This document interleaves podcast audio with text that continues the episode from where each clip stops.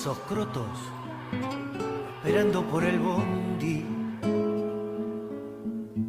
De Fiorito Paternal las pisadas, las rabonas son los chiches que los viejos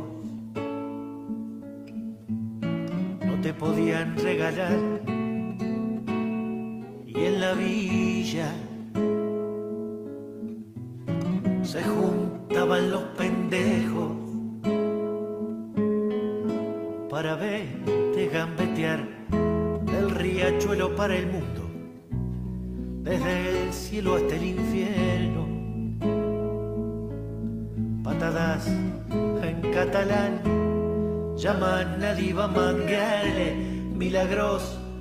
San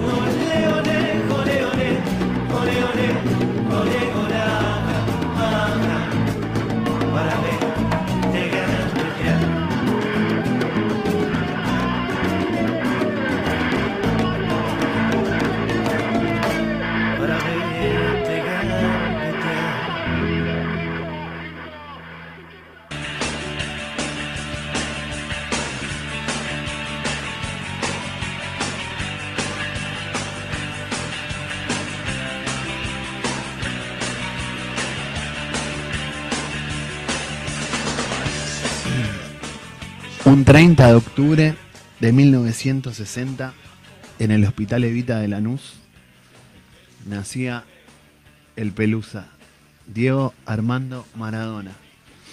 Y este programa de Taco Ralo, de pensamiento nacional y de cultura popular, acá por la 985, la Center de Morris, la Radio del Pueblo, con el Peta Pucheta en la puesta en el aire. ¿Y podés decir quién llegó, Peta? Con ustedes, eh, Charlie, te acordalo. Con mi compañero Charlie. Bueno, es un gusto que me doy de, que cuando llega Charlie. Charlie, mira, casualmente estamos hablando que Diego Armando Maradona nació en el hospital Evita de Lanús y Charlie se viene a hacer el programa desde la Universidad de Lanús donde él trabaja y lo más lindo es cuando llega, yo llego primero porque iba a ganar más en el destino y Peta lo recibe diciendo, ahí llegó. Ahí llegó Charlie. Es un gustito que me doy, perdón, a la audiencia, pero es, es hermoso escuchar cuando Peta dice eso. Así que bueno, hoy te proponemos en este programa auspiciado por, por los trabajadores de Apinta, por la seccional castelar de Apinta, como siempre, ¿no? Hablar un poquito de, de la efeméride del 30 de octubre que pasó hace unos, unos, unos pares de días atrás y hablar de, de ese mito viviente, de ese ícono de la cultura popular argentina, de- del sentimiento nacional, de héroe de la clase trabajadora. No sé, Charlie, se me. Tengo. Sobran los epítetos para, para el. Diego, ¿no? Sí, sí, es imposible encontrar el adjetivo que, que esté a la altura de lo que significa el Diego. Así como era difícil, por ejemplo, elegir una canción para empezar el programa, ¿no? Y nos pusimos a buscar eh, hoy por la tarde y, y la verdad que son decenas de, de canciones, muchas son muy lindas.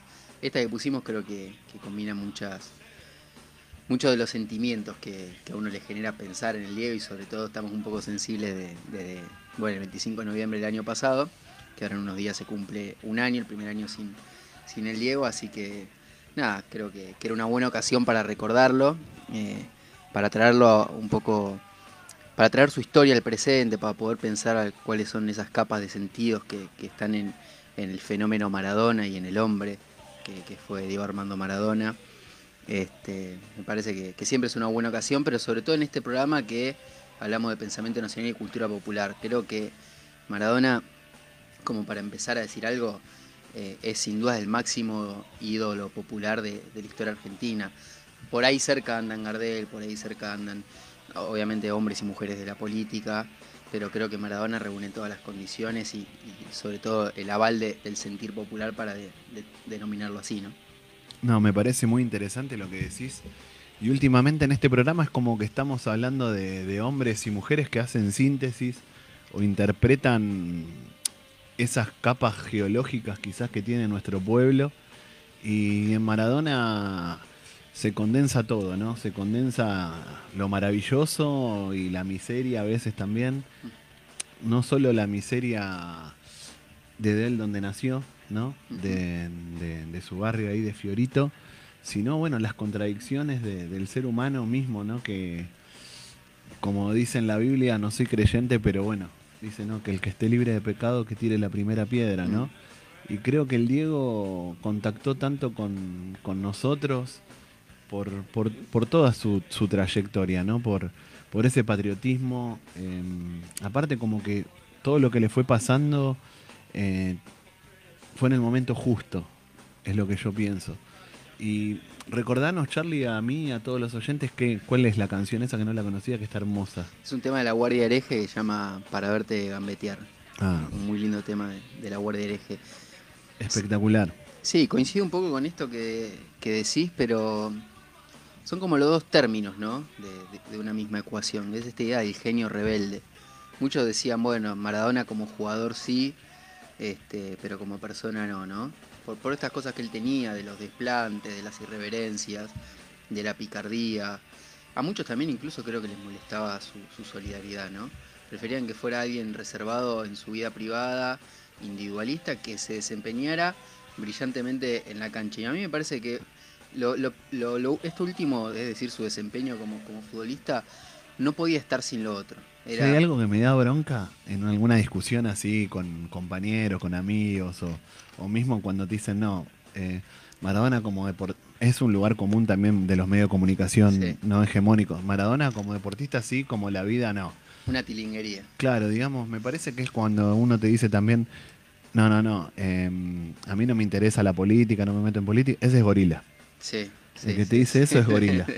O sea, cuando te dicen, no, no, soy apolítico, no, sos gorila, hermano. Sí, sí, sí. Nunca es apolítico para este lado, siempre... Nunca, nunca es apolítico para este lado. Claro, es así, digamos. Y el que dice que Maradona, la, no, como jugador de fútbol sí, y mm, como, como persona no, me parece que no entiende nada, porque em, también se me viene, se me viene Disépolo a la cabeza, un montón de cosas de, de nada, ¿no? De- del, del tango del siglo XX Cambalache, un montón de cosas de, de que uno, y mismo hablando hasta de ontología, que quiere, ontología es Mm. como el estudio del ser, Sí. ¿no?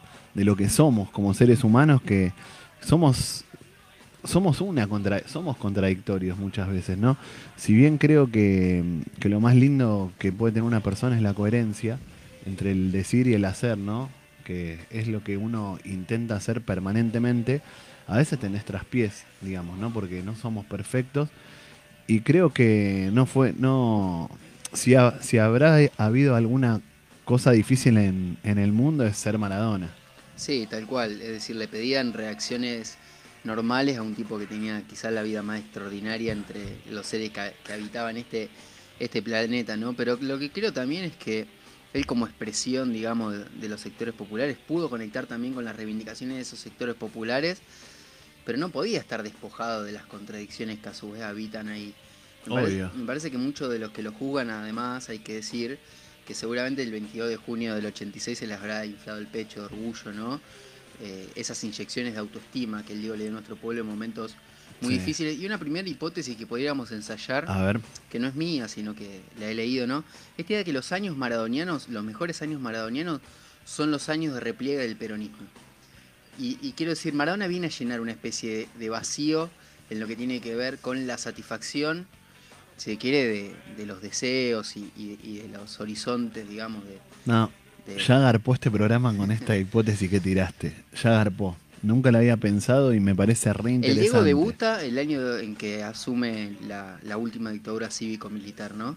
Y si se quiere, se retira, vamos a estirarlo un poco, en el 2001 con su partido de despedida cuando dice esto de la pelota no se mancha, que explota la Argentina por los aires. En 2003 asume el kirchnerismo Fíjate. y hay toda, se quiere, una esfera de, de, de eso, de deseos, de, de- de derechos Digamos que. conculcados que empieza a repararse. Y, Sí. y si se quiere, el Maradona es jugador que le da alegría al pueblo, ¿no? Que, que también genera toda esta cosa de redención, de revancha, que genera incluso, esto, esto lo hemos dicho más de un programa, la década de los 90 culturalmente a nivel mundial, ¿con qué la relacionamos normalmente, no?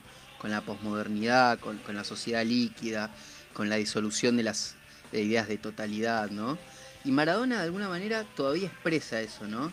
Es la última totalidad, es la última posibilidad de pensar una cohesión social, este, es la última posibilidad, si se quiere, de... Es el último símbolo identitario que puede restituir eh, la nacionalidad en un momento de, de diáspora y de desgregación. Mira, lo que decís vos, acá estoy leyendo, debuta el 20 de octubre de 1976, Ujú. o sea, plena dictadura. A 10 recién días de cumplir 16 años. Claro. Bueno, y también una curiosidad que, que me gustó mucho de que arranca antes en un club, antes de Argentino Juniors, llamado Estrella Roja. no por casualidad, ¿no?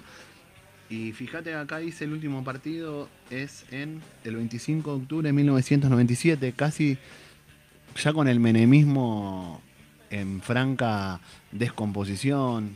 1997 a mí me vienen ya los cortes de ruta Sí. bien grosos, la desocupación, que jugó en Boca, bueno, y después eh, estuvo, se, se dedicó a ser técnico, pero también más acordar un poco ese vacío que decís vos que llena Maradona con, con la democracia la derrota, ¿no? Eh, con la tristeza popular, viene, viene a llenar todo, todo, hacer la contracara de, de- de esa derrota del pueblo en lo político y en lo, en lo- en lo material.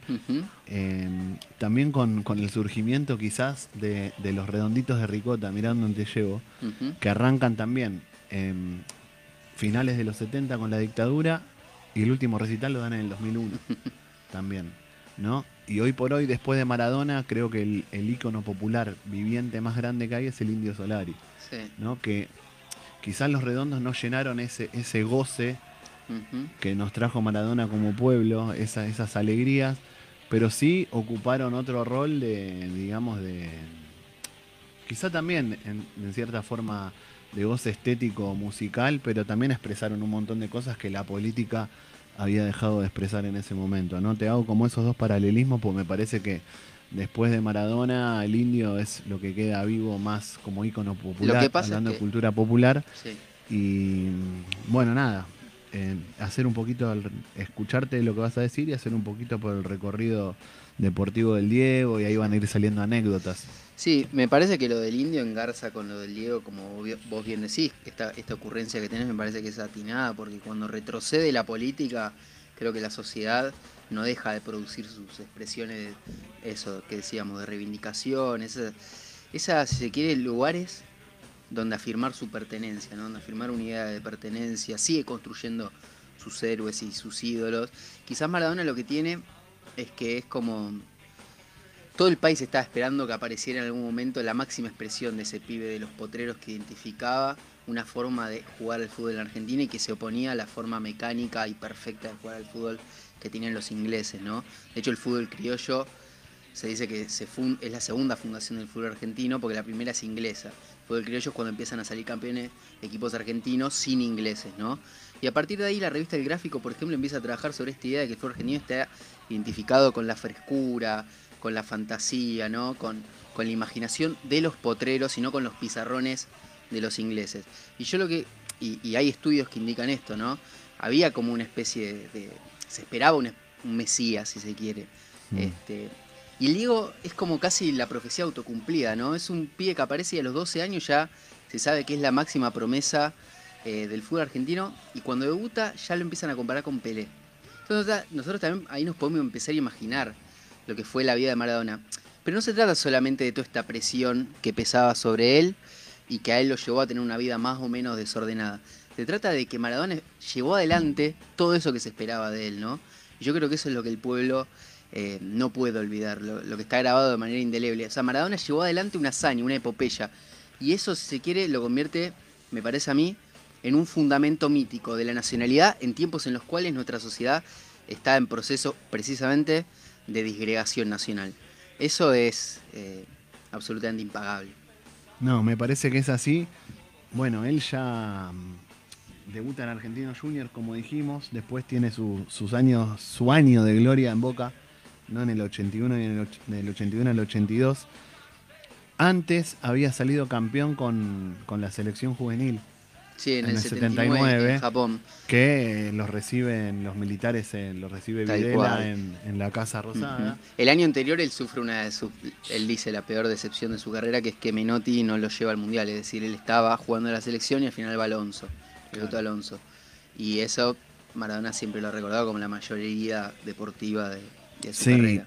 También como anécdota, no recuerdo ahora, pero bueno, con el primer sueldo que cobra, que estamos hablando de los, de los, de los albores del Diego ya como futbolista profesional, la lleva Doña Tota a comer a la pizzería, a la Sí. pizzería más grosa de Lanús, Sí, ¿no? Y se comen todo. se comentaba. Se sí. comen todo. Él tenía devoción por la madre. En un rato vamos a escuchar algún audio vinculado a esta, a esta cuestión. Sí. Bueno, y automáticamente, que bueno, como, como vos decías, ¿no?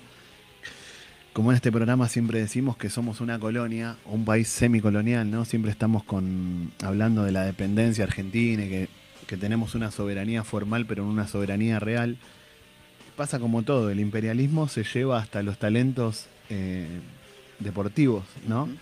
¿Por qué el fútbol europeo es tan grosso cuando tiene la mitad de los jugadores o más, a veces en los equipos podemos ver hoy, que tiene jugadores de América Latina, de África y de Asia? Inclusive, ahí pasa el Barcelona, el- que juegan del 82 al 84, y después, bueno, se da un pase eh, que hizo mucho ruido por la cantidad de dinero de ese momento, que hoy no es nada al lado de lo que cobran las, las estrellas de hoy, y pasa un equipo que es como un equipo del sur de Italia. Como ¿no? lo definió el Diego, el Diego, que para los del norte de Italia era, era África. que se llama, bueno, obviamente todos sabemos que estamos hablando del Napoli, Sí. que queda ahí en, vieron que Italia es como una bota, queda ahí bien en la puntita de la bota, bien abajo, ¿no? eh, el sur de Italia siempre está asociado, va, eh, no es que está asociado, es la parte pobre italiana, la parte campesina, la parte, digamos, plebeya, podemos llamarlo así, y el norte, Roma queda como en el medio de la bota, y el norte donde está Milán, donde está Florencia, donde están los grandes equipos, el Milan, el Inter, la Fiorentina.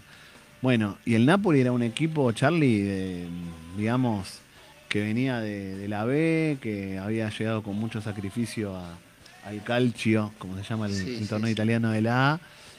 Y bueno, los Siempre Napoli sufriendo la hegemonía Sí, de los equipos siempre ganando los equipos del norte porque obviamente eran los, los equipos ricos y los equipos que tenían el poder económico para comprar a todos los jugadores. Bueno, ¿y qué pasa cuando llega el Diego al Napoli? Y revoluciona todo, ¿no? Creo que ahí también se da una conexión muy particular entre Maradona y ese sur de Italia, eh, digamos, tan populoso, tan... eh, también con, con esa cuestión de los ánimos exaltados, ¿no? Una hinchada muy pasional. Sí, Este, y esta cuestión también de eh, oponerse a, a- a las injusticias, oponerse a la discriminación, oponerse este, a todo aquello que se quiere, todos esos significados que se habían construido alrededor del sur de Italia, desde el centro y el norte del país. Y Maradona, de alguna manera, lo que le trae a los napolitanos, me parece, que es también, como los argentinos en, ese, en el famoso partido con Inglaterra, una especie de redención y de revancha, y una especie de, de- de gloria eh, vicaria, aunque sea alegórica, simbólica. Eh, yo creo que Maradona le trae eso también a los napolitanos. sí. Es, estoy pensando en eso que siempre decimos de la casualidad o la causalidad de la historia, ¿no? Porque fíjate que él pasa de Boca al Barcelona, que siempre fue un equipo, digamos, de, de, digamos, del, de la elite, ¿no? Sí. Del fútbol mundial. Pero bueno, no le va muy bien en el Barcelona, tiene una lesión, eh, no, tiene varios problemas ahí. Bueno, ahí dicen que prueba la cocaína, estando ya en el Barcelona, en esa etapa ahí en España. Y pasa porque lo podría haber comprado el Milan o, o la Juve, ¿no? De Turín Sí, o, o la Fiorentina de, de Florencia, no. Lo compra el Napoli, digamos, ¿no? Es como... Y uno a veces siempre, siempre un amigo decía, uno siempre quiere que gane David y no Goliat, ¿no? Siempre querés que gane el, el más débil. Y Maradona cumple eso y con el Napoli creo que lo saca campeón. Sí, creo que gana dos escudetos, una la UEFA, Champions, bueno, Sí. se llamaba UEFA en ese momento. una UEFA. Este, Impresionante. Sí, aparte tenía esta cuestión, ¿no? De que les hacía morder el polvo a, a- a los, a los grandes equipos y a toda la arrogancia, digamos, que tenían. Y él mismo era un arrogante. Sí. Entonces se combinaba como esta sensación de justicia en su persona, se, se concentraba esta sensación de, de justicia en su persona eh, por parte de los olvidados, ¿no? De aquellos que quizás, como decía un, un muchacho en, en- en el velorio del Diego, ¿no? Que a veces no tenían ni para comer, pero prendían la tele y lo veían a él y eso les daba felicidad, ¿no? Aquellos que quizás no tenían nada, pero tenían ese cachito de felicidad que le iba repartiendo. Sí, aparte en el Napoli, bueno, son muy devotos de San Genaro, que es como el patrono de la ciudad, San Gennaro.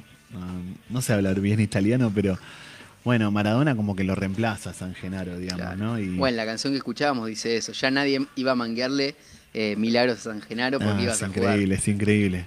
Bueno, y también ahí el Diego tiene su- sus deslices, digamos, eh, Amorosos. amorosos, y ahí conoce a Cristina, Cristina o Cristiana Sinagra. ¿no? Bueno, eh, se enamora también o, o tiene Una aventura. una aventura y ahí nace eh, Diego Junior, digamos, Sí. que en realidad es su primer hijo, o sea, su primogénito no es Dalma, por más que le pese a Dalma, sino que es eh, Diego Junior. Diego Junior. Y bueno, ahí ya vamos al Mundial 86. Sí. Él estando en el Napoli en su punto, creo que máximo deportivamente hablando. Sí, y todavía un poco resistido acá en el país, porque también eso que hablamos hace un rato, había tanta expectativa en, ¿En qué Maradona. sentido? No, que eh, la selección argentina, inclus- incluido Maradona, llegan al 85-86 con serias críticas de la prensa, que ya sabemos cómo se ha comportado siempre, muy cuestionado Bilardo, muy cuestionado los jugadores. Y pensemos que en el caso de Maradona lo que se da eh, particularmente era esto, ¿no? Él, desde que empezó a jugar a- al fútbol profesionalmente, se hablaba de que era el nuevo Pelé Sí. se imaginó, ¿no? Y luego de mm, casi 10 años de haber debutado en primera, no había tenido ningún triunfo rutilante. Eh, Maradona había ido al Mundial del 82, Argentina le fue muy mal en ese Mundial. Entonces, este, llegaba a- al Mundial 86, ni siquiera había empezado a ganar lo- lo- sus mayores títulos en el Napoli. Sí. Entonces, todavía a nivel, eh, se quiere, palmarés, a nivel título, no era un jugador consagrado. Sí todos sabían que era un talento, que... Este, y, y un poco podríamos, antes, antes de seguir avanzando, escuchar algunas palabras del Diego Por favor. cuando es muy, muy eso. jovencito, tiene, tiene 20 años, también para escuchar y entender este, la claridad que él tenía, ¿no? Y, y la claridad que tenía respecto a lo que él quería hacer, también sobre el cierre de estas preguntas que vamos a escuchar, dice algo respecto a sus aspiraciones, no solo como jugador. Parece que, que vale la pena, no sé si Peta puede Sí, tengo una, el- mala, tengo una mala noticia el igual que segundo son- video. tengo una mala noticia que son las 20 y 30 ya. Pasó media hora hablando y me parece que hace tres minutos que empezamos. Sí.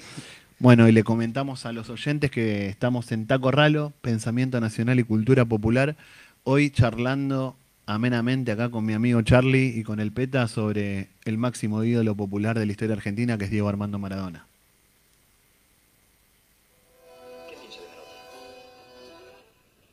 Hombre y es un gran técnico porque sabe mucho y, y sabe, sabe dárselo al jugador. ¿Pensaba lo mismo cuando le apartó antes de que se iniciara el Mundial de Argentina? Sí, sí, o sea, no lo conocía como persona, pero sabía la capacidad que tenía como técnico. ¿Cuál es su futuro? ¿Cuál es su pensamiento? ¿Ganar la próxima Copa del Mundo? ¿Ser figura? ¿Ser un ídolo? ¿O, o cambiar a un gran club?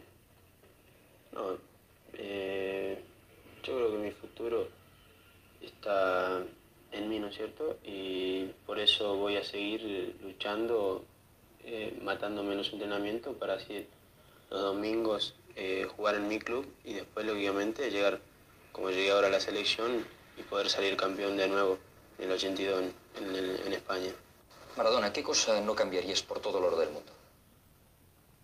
Mi familia primero y después mi libertad. ¿Será mejor o peor que Pelé? No se sabe todavía. Pelé era único. Yo quiero ser nada más Maradona y, y de acá en adelante voy a demostrar quién es Maradona sin imitar a Pelé. Maradona, ¿tanta popularidad se le sube a la cabeza? No, eh, porque tuve un momento muy difícil cuando yo comencé a jugar en primera. Eh, tuve muchos reportajes y ese momento fue muy difícil, pero gracias a Dios tengo eh, dos padres excepcionales y ellos me supieron guiar. ¿Ha aceptado de buen grado no salir de Argentina? Sí, porque en cierta medida obligaron a que Argentino Junior me haga un muy buen contrato. ¿Es usted patrimonio del país? Sí, creo, creo serlo por, porque me niegan ya dos veces y, y lo- yo doy todo en la cancha para hacerlo. Maradona, ¿cuánto le han pagado para hacerle olvidar Europa? Bueno, me pagaron muy, muy bien. No me gusta hablar de dinero, pero, pero sí considero que estoy entre los mejores pagos de, de la Argentina. ¿E- ¿Es el jugador que cobra más de su país? Pienso que sí. Eh, o sea, debo estar entre uno de los mejores. ¿No venir al Barcelona el gran disgusto de su vida? No tanto. El, el disgusto más grande que tuvo Maradona fue el no poder estar en el Mundial de Argentina. Pero sí me causó, me causó un, un di- un disgusto no haber venido a España por dos personas excepcionales que yo conocí, que son César Rodríguez y el señor Casado. Sigamos hablando de, de plata. ¿Cuántos millones espera ganar en el fútbol?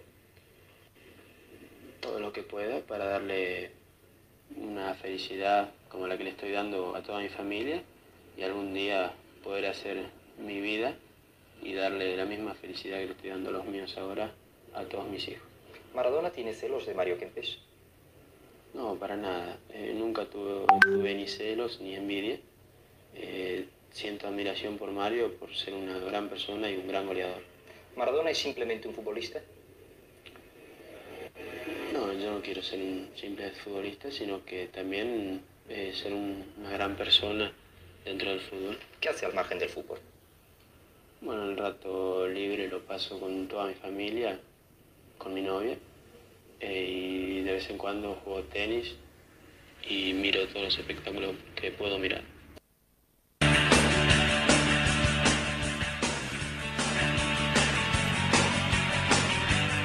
Mi familia y mi libertad no cambiaría, dice, ¿no? Increíble. No, una claridad eh, meridiana, ¿no? Maradona, recordemos, hijo de, de, de Chitoro y Doña Tota, don Diego trabajaba en una fábrica que trituraba huesos. Recomiendo la serie que se está eh, emitiendo ahora, que empezó, creo que el primer capítulo lo pusieron en Canal 9 y ahora está en Amazon, si alguien Ah, ¿la viste? consigo que le giren alguna clave. Vi un par de, de capítulos, tiene sus más y sus menos, pero me parece que está bien reconstruido los orígenes de Maradona, también la historia política de su familia, pero no porque su familia fueran militantes, sino porque tenían, si se quiere, ese peronismo intuitivo que tenían la- las clases populares y que yo creo que el Diego después llevó. El Diego podríamos decirnos que fue una especie de, de líder político que jugaba al fútbol y un futbolista eximio Sí. que hacía política. Y una cosa que, que después podemos mencionar es el- la trayectoria sindical de Maradona, que, eh, digamos, no llegó a, a- a desplegarse, pero sí que él creó un sindicato, presidió un sindicato de futbolistas en toda su oposición a la FIFA. eh, cosas muy interesantes de, de su persona, pero que vienen de ese pasado y que uno podría decir, bueno, este Maradona que escuchamos era uno de los grasitas de Evita, ¿no? Claro. Este, y que como Evita se pudo vestir con Versace, pero nunca olvidó sus orígenes. Pero como decís vos, eh, hasta el triunfo del Mundial del 86, con esa estética maravillosa de, de- de esos de esos toques, de, de esa gambeta, de, de esos goles, recuerdo los goles a Bélgica, bueno, ni hablar, el triunfo contra Inglaterra es un triunfo deportivo y es un triunfo político, ¿no? Y ese mundial es un mundial político. Sí, sí, sí, sí, sin lugar a dudas creo que fue un evento deportivo que como todos los eventos deportivos de esa magnitud están rodeados de, de condimentos políticos, pero me parece que en el caso de Argentina... Yo te hablo, a ver, para los que nos están escuchando, no político en el sentido de la política burda, sino en el, senti en el, sino en el sentimiento antiimperialista. No, es que por eso yo ¿no? creo... sí. En ese sentido de, de liberación, sobre todo con los ingleses, que obviamente que los jugadores no tenían nada que ver, porque Gary Lineker, de hecho, habían hecho declaraciones que, que no estaban a favor de, Sí, de la invasión a, a- a nuestras Islas Malvinas. Pero sí. El lo- pueblo los- lo vivía como, como, un- como, como fue, fue un, un hecho antiimperialista. Sí, sí, y yo creo que los jugadores, hay libros que hablan de, de los entretelones del 86 y los jugadores eran conscientes de esto. Y yo creo que, que todos esos nervios, que toda esa expectativa se vivía y creo que Maradona lo llevó adelante con un liderazgo que, que suponía una conciencia de todas estas cosas, porque si no hubiera sido imposible me parece que, que, que él llevara adelante esa especie de hazaña. Y yo lo que creo es que ese 22 de junio, ese mediodía eh, caliente del 86, En el, me- en el Distrito Federal de México. en el Distrito Federal de México, ese con, eh, en el de- Estadio Azteca. debajo de ese sol violento, Sí. ¿no? Que, que también era una de las cosas que Maradona discutía con la FIFA, para que los partidos se vieran en la televisión europea a una hora determinada, los hacían jugar en horarios tre- Sí. de tremendo calor en México. Yo creo que lo que pasa extraordinario con Maradona ahí es que Maradona en vida se convierte en un mito. ¿no? Maradona a partir de ahí tiene que seguir con su vida, pero ya es un monumento vivo. ¿Por qué? Porque lo que pasa eh, en ese mediodía, eh, en esa tarde en el Distrito Federal, yo creo que es absolutamente extraordinario. Yo creo que nadie ni sus mejores sueños podía imaginarse eh, un partido de esas características resuelto de la manera que fue resuelto, con un protagonismo tan excluyente de un jugador y un jugador que, que- que significaba tantas cosas, ¿no? Y nada más y nada menos que contra Inglaterra. Sí, sí, precisamente. Creo que, que eso estuvo, de hecho los jugadores lo cuentan siempre, ¿no? Que ellos sentían que, que también ahí estaban representando a, lo- a lo- a los héroes de Malvina. Sí, muy emocionante. Es, es muy emocionante y ¿Querés pasar algo? sí, estaría bueno poner eh, el tercer audio, que es una conversación del Diego con su madre después de, de- después de este partido, que también repone una dimensión muy, muy sensible, emocional y, y muy linda del Diego. Seguimos en Taco Ralo. Hola, mi amor. ¿Cómo estás, Tota? Te amo, mamá. Mamita. No, no, yo hablarle a mi mamá es, me- es- es muy difícil.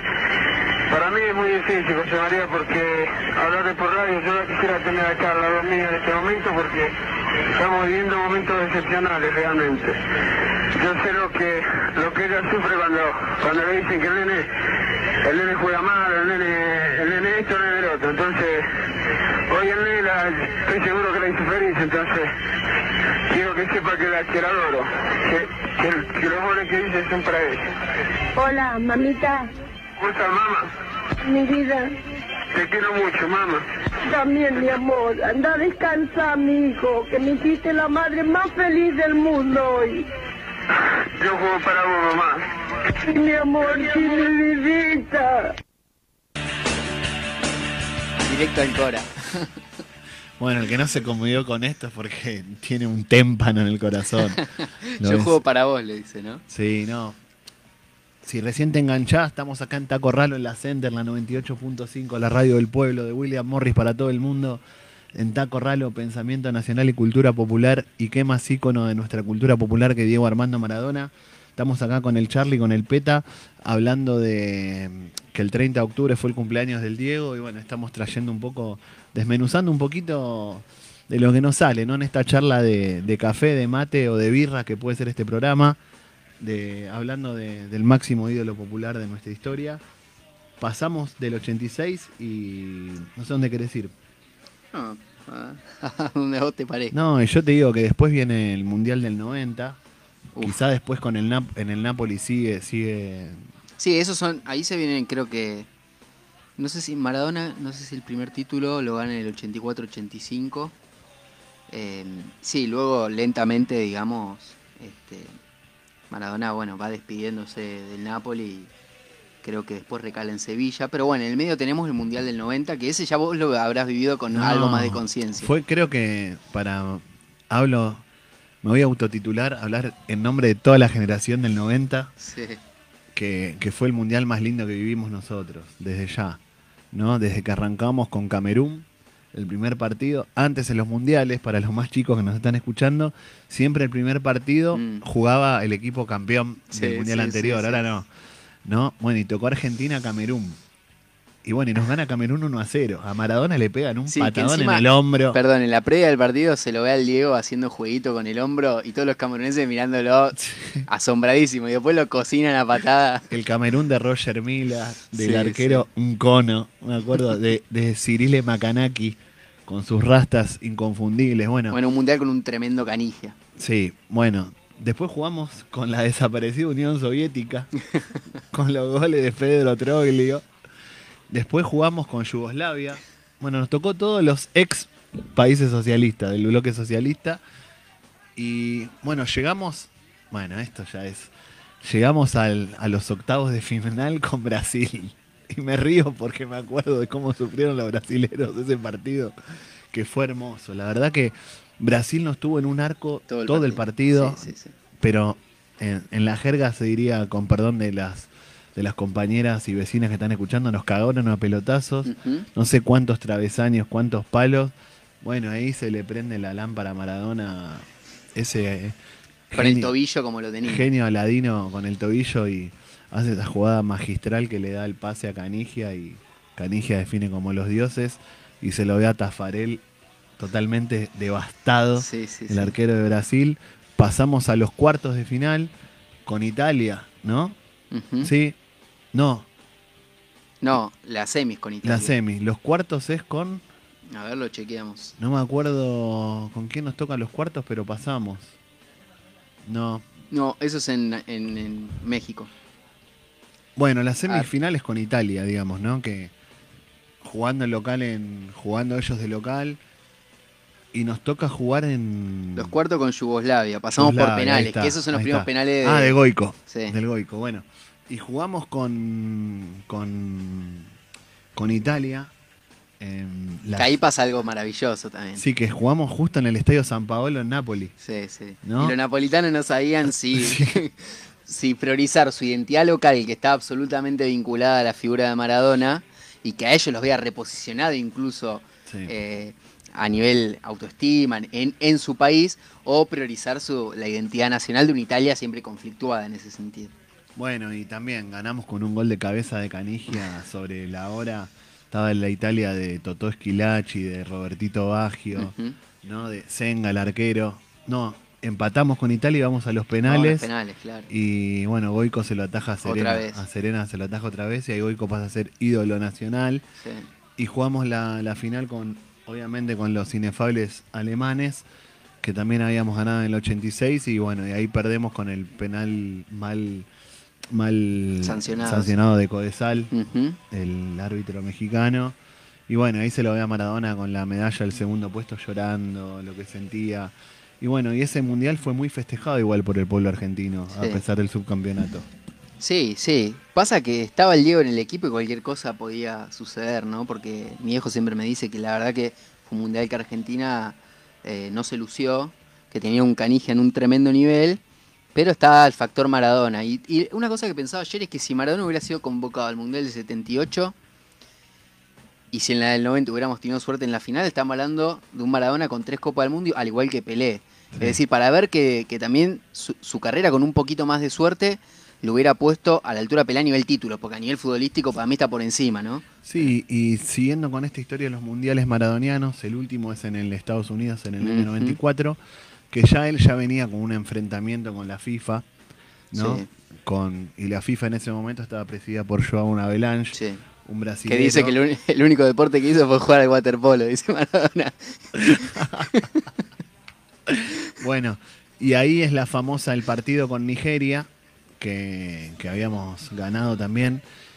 Y la famosa imagen ¿no? de la enfermera llevándoselo a Maradona para el doping. Sí. Y bueno, ahí viene la Me famosa cortaron. frase, me cortaron las piernas, todo el pueblo argentino Sufrió llorando. Y después, bueno, nos agarra Rumania con Hagi en un nivel altísimo y nos pasan por arriba y nos quedamos afuera del Mundial de, del 94 y fue el último Mundial de Maradona. Y ahí es que arranca una serie como de, como que se desbarranca un poco la vida de, del Diego, luego de... Sí, quizás es porque años. el fútbol la ordenaba a esa vida. Claro. Es decir, no es que Maradona no había tenido problemas con sus consumos y, y diferentes cosas en los años previos. Lo que pasa es que el fútbol siempre lo, lo volvía a ese, a ese redil de lo que él le hacía bien, que era estar adentro de una cancha. Porque, por ejemplo, Signorini, que, que es un fenómeno, ¿no? Que es el tipo que, que de alguna El manera... preparador físico. Sí, influencia mucho a Maradona, tiene mucho que ver con la relación de Diego y Cuba, que para lo que dicen que Maradona no es consecuente, tuvo cosas, algunas cosas sí siempre permanentes y irregulares. Él, por ejemplo, su adhesión a ciertos procesos políticos, como el cubano, eso es algo, él lo conoce a Fidel a fines de los 80 y de ahí sostiene un vínculo imperecedero con, con él. Bueno, de hecho tiene tatuado al Che y a Fidel. Al Che, a Fidel. Y no sé si no se tatúa a Chávez. No creo que no, pero después también tiene ese vínculo tremendo con la revolución bolivariana, con Chávez y, con Maduro. Lo que decía es que Sinorini cuenta muy bien cómo en el 94 el Diego también está en una situación eh, difícil, personal, y sin embargo la motivación de ese mundial que se avecina y demás, va, se entrena en La Pampa, eh, pasa cosas durísimas y llega impecable al mundial, ¿no? Pero lo que creo es que después de eso, ya sí, sin el fútbol, él, recordemos que dirigió a Mandillú, a Racing, jugó en Newell, eh, y después jugó eh, un tiempo en Boca, pero ya nunca más volvió a tener ese vínculo estable con el fútbol. Y quizás ante la falta de eso, es posible que el Diego haya, eh, y bueno, eh, dado ciertos giros que, que- tal vez no, no ayudaron, su situación familiar que se empezó a, a desmoronar lentamente, pero también, por ejemplo, en el año 95 despunta algo de ese Maradona rebelde en el mejor de los sentidos y un proyecto que él tenía hacía 10 años que era fundar lo que se llamó Asociación Internacional de Futbolistas Profesionales, que era un sindicato del cual él fue presidente, que lo convenció a Cantona, a Bebeto, para que lo apoyaran y qué sé yo. Lo funda, él es presidente. Y si bien eso después no prospera en el tiempo, hay que decir que Maradona a lo largo de toda su carrera, y esto es reconocido por todos sus compañeros, es el que peleaba por el, por el salario de todos, es el que peleaba por las condiciones laborales y de salud de Sí. todos. Maradona era, era un sindicalista a tiempo completo, porque no será solamente por cuestiones, digamos, que tenía que negociar con la dirigencia. Si un compañero tenía un problema, él era el primero en dar una ayuda, en estar presente, también después de retirado, e incluso él estando en situaciones muy delicadas, cuentan exfutbolistas que, que estando, no sé, ahora no recuerdo quién, que estando al borde del suicidio, Maradona lo fue a ver un- una madrugada, le puso su auto a disposición, es decir, me parece que era un tipo tremendamente solidario y que intuitivamente tenía estas cosas de una conciencia sindical, una conciencia política. Sí, digamos que siempre apoyaba las causas que donde había que estar, ¿no? Sí. Como decís vos, apoyaba a Cuba, Venezuela, no lo dejaban entrar a Estados Unidos. Creo que también estuvo con Gaddafi en Libia. Sí. O sea, donde siempre quisimos estar todos nosotros, con, con siempre apoyando a- al pueblo palestino. También, ¿no? Hay una foto muy. Ahora, cuando falleció el Diego hace un año, que, eh, que mundialmente se hicieron altares en todos lados. Hay una foto muy impresionante, que hay como una foto del Diego en- sobre los escombros de Siria. Tremendo. ¿no? sí. Sobre los bombardeos de Siria. Ahí el pueblo sirio también levantó un, un altarcito a Maradona. Yo recuerdo Charlie porque es terrible la hora en este programa, cómo pasa. Vuela. ¿no? Menos 9, menos 10 y nada, el no al Alca en Mar del Plata, con Maradona, con Chávez, yendo Maradona en el tren del no al Alca, con Evo Morales todavía no presidente. Cuando Chávez lo llama, le dice, ven Diego, y dice Argentina es digna, digamos, Echemos a Bush. echemos a, echemos a Bush, ¿no? Sí, Y bueno, se ponen a saltar ahí con Chávez, Tremendo. ¿viste? El que se abraza con Evo Morales, una cosa hermosa. Bueno, también bancó al kirchnerismo, sí. hay que decir, ¿no? Sobre todo en los últimos años, él me parece que, eh, y quizás tiene que ver con esto que decíamos hace un rato, ¿no? Cuando todo, cuando los relatos que le daban sustento, digamos, esas narrativas que le dan sustento a la, a la nación y a la comunidad y, y a, y a los, a, digamos, a- al ideario de los sectores populares, entraron en crisis y Maradona apareció como una figura que de alguna manera reemplazaba todo eso y que fue, digamos, sus años de gloria casi que reemplazan la ausencia de un peronismo. Sí. Eh, yo creo que en los últimos años él se reencuentra con esa tradición y, y habla un poco más ¿no? de- del peronismo que tenían sus viejos. Eh, en una entrevista con, con Víctor Hugo Morales, que ahora en unos minutitos podemos poner, eh, Maradona dice que le hubiera encantado conocer a, a Perón. Y yo creo que también tuvo que ver con una reperonización que se dio a partir del kirchnerismo que vos estabas mencionando, ¿no? Sí. Y bueno, y ni hablarlo, durante los años de Macri, Bueno. ella tenía una malísima relación con, con el cartonero Báez, como le decía. Y en los últimos años hay, hay, hay muchísima... No, pero también es hermoso que se dio el gusto en vida que hacer el programa la noche del 10. también, ¿te cuando él sale de su segunda internación. Claro, que ahí se ahí van todos los todos los íconos no solo del país sino internacionales que se dan el gusto. Me acuerdo cuando fue Mike Tyson, Pelé. Pelé, bueno, que ahí medio que se reconcilia. Sí, Vos sí. había dicho que Pelé había debutado con un pibe Y le pegaba a la germo. y le pegaba la germu. Se reconcilia un poco con Pelé. Bueno, desde ya la relación con, con Charlie García, con Fito Páez, con, con los grandes íconos del rock, digamos, Calamaro. ¿Quién, ¿Quién no quería estar con el Diego?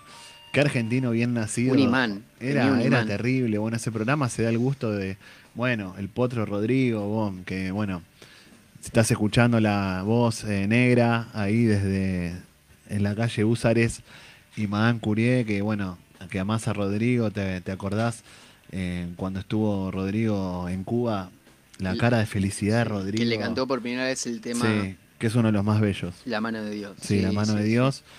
Y nada, qué sé yo. Se dio, se dio el gusto de hacer, creo que todo, el Diego. Sí, sí. Y bueno, también cuando en el último tiempo, siendo técnico de Mandillú, con su amigo Fren, con Carlos Fren, que había jugado en Argentinos Juniors, eh, y llegó a Lebraile, De gimnasia. sí, de gimnasia, bueno, con la selección argentina, ¿no? En el Mundial de Sudáfrica, que bueno, lamentablemente nos sacó a Alemania. Y Ale, te invitamos a pasar al estudio si querés, ¿eh? Tomá asiento. ¿Cómo estás? Llegó nuestro invitado para la segunda hora, el escritor, un, podemos decir un ícono de la cultura popular de, de Villa Tesey, de Burlingame, Ale Braille. Y justo, Ale, estamos hablando de, Maradona hoy, ¿viste? Así que me imagino que alguna palabrita ahora después nos darás. Pero, ¿tenés algún audio más, Charlie, para poner antes de...? Yo quiero decir, quiero recomendar el, un documental o película que para mí es hermosa, que es la de Emir Kusturica, un serbio, ¿no? Que, Sí. que hizo, se llama Maradona por Kusturica o by Sí. Kusturica, que, que es hermosa, la verdad. Y bueno, No, yo un poco, casi que para provocar, voy a decir que, que Maradona para mí fue el mejor jugador de la historia y fue mejor persona que jugador. Como para. bueno. Este. Me Nada. haces acordar a, a quien dijo que si me apurás un poquito, te digo que Walsh es mejor que Borges. Ahí vi. Sí, me hiciste acordar de esa frase. Este, no, yo creo que fue un tipo que, se la jugó por lo suyo hasta, hasta el último día, con sus contradicciones, como la que tenemos todos, y como la que tienen esos tipos que se ven atravesados por, por esas fuerzas de, la historia, por, por también eso, ¿no? La carga de, representar eh, cosas muy profundas, anhelos muy, muy profundos y de llevarlos adelante. Eh, y me parece que, bueno, que, que como dijo creo que Fontana Rosa, me importa lo que hizo con su me importa lo que hizo con mi vida y no lo que hizo con la suya. Este, pero yo creo que con su vida Maradona también hizo, hizo algo extraordinario, por ende, este, nada, me parece casi eh, un pecado detenerse a, a juzgar a, a alguien tan extraordinario. Y bueno, podemos irnos con, con algo de, de Maradona de Custurica. Sí, la de. Eh, son dos audios peta, el 6 y el Sí. 7, se- ponerlos seguidos. Sí, Y bueno, yo acá me, me despido. dale. Cuando yo bajaba, bajaba como todos ustedes y podía hablar con vos. Lo que no me dejaba tener claro era la cocaína. Pero yo era como ustedes. Ahora, el tigre, ¿sabés dónde, dónde, lo agarraban? Cuando pasaba la línea de cal, ahí, ahí mandaba yo.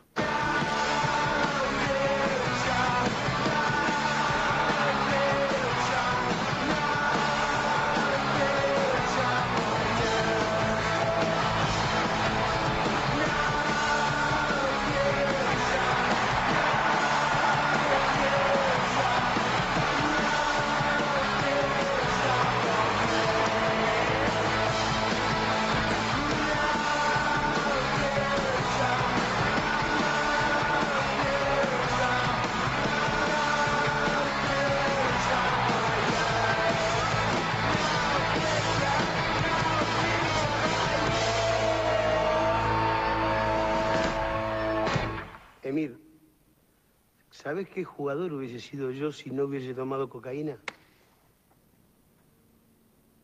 ¿Qué jugador nos perdimos? Me queda el mal sabor de boca que hubiese sido mucho más de lo que soy. Hubiese, sí, sí, te puedo asegurar que sí. Yo nací, nací dentro del fútbol y yo ya sabía, sabía quién iba a ser. Lo que no sabía era que iba a tomar cocaína. Yo sabía que iba, iba, iba a comprarle la casa a mamá, que me iba a casar, que iba a tener mi familia, que iba a recorrer el mundo, que iba a salir campeón con Argentina. Lo dije cuando, era, cuando tenía así, cuando tenía, cuando tenía una- ¿O no lo dije? Está grabado. Yo sab- sabía, sabía, sabía todo eso. Sabía todo eso. Lo que pasa es que después esto me restó un montón de cosas que hoy lamentablemente siento culpa dentro, dentro mío. Porque, porque mm, me podrán decir que estoy bien, o que estoy mejor, o que estoy mejor que antes. Pero nadie está dentro mío. Yo sé las culpas que tengo. Y no las puedo remediar. Si yo fuera Maradona, viviría como él. Si yo fuera Maradona, frente a cualquier portería. Si yo fuera Maradona, nunca me equivocaría. Si yo fuera Maradona, perdido cualquier lugar. La vida es una tómbola, de noche y de día. La vida es una tómbola, y arriba y arriba. La vida es una tómbola, de noche y de día. La vida es una tómbola, y arriba y arriba. Si yo fuera Maradona, viviría como él. Mil cohetes, mil amigos, lo que venga mil por cien. Si yo fuera Maradona, saldría a Mondovisión para gritarles a la FIFA que ellos son el gran ladrón. La vida es una tómbola, de noche y de día. La vida es una tómbola, y arriba y arriba. La vida es una tómbola, de noche y de día. La vida es una tómbola, y arriba y arriba. Toda tuya, nene, suéltala, toma. Dale, toca bola. Ahí te va. Esa. Si yo fuera Maradona, viviría como él, porque el mundo es una bola que se viva flor de piel.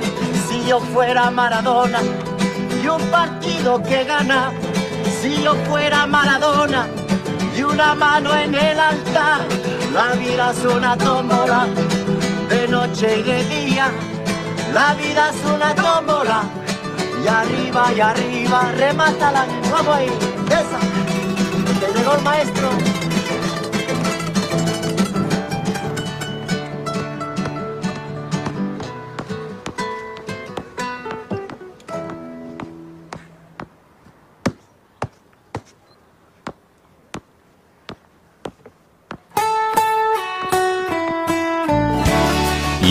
Más estrelladas y cálidas vibran con la música de FM Hurlingham Center 98.5 MHz.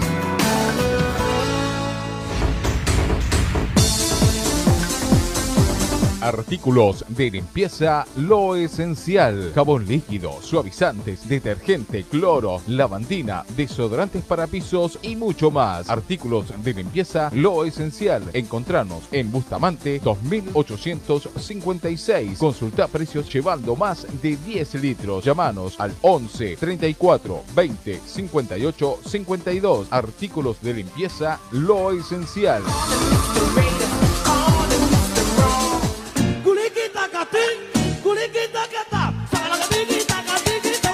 Si lo buscas, lo encontrás. ¿Dónde? En lo de Lore. Galletitas, golosinas, billutería, juguetes, accesorios para celular y mucho más. Acordate, lo de Lore. Estamos en Juan de Garay 3190. Lo de Lore, siempre los mejores precios.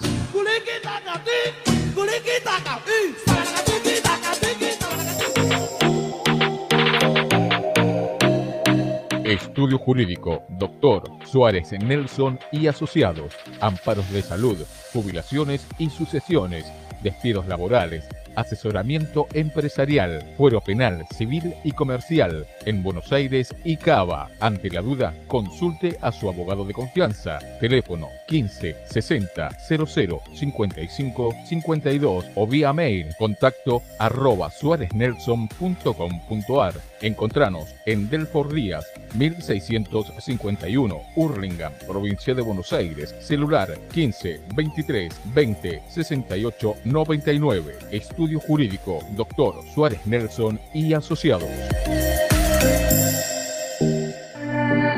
H sigue en trance. Sigo en este trance, esperando que pase tiempo a tu favor. Presenta su nuevo material. Yo sigo aquí muy loco y te importa poco si me quedo me voy. Trance. Sigo en este trance, esperando que pase tiempo a tu favor. Producido por Ayrton Suárez. Sigo aquí muy loco. Un artista que ya se ganó su lugar. Me quedo me voy. Dime cómo lo hiciste para que me perdiera. En esos labios que nunca supe besar. H. Cómo me cambiaste el frío por primavera. Nunca forma rara de amar. Trance. Escúchalo en todas las plataformas digitales. No te pierdas todos los martes, de 22 a 1 de la mañana, Caricias al Corazón. Déjame, si Caricias al Corazón.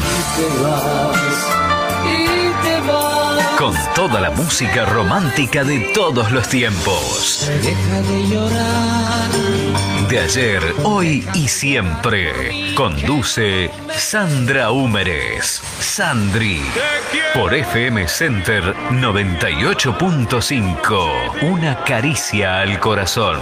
A tu alma.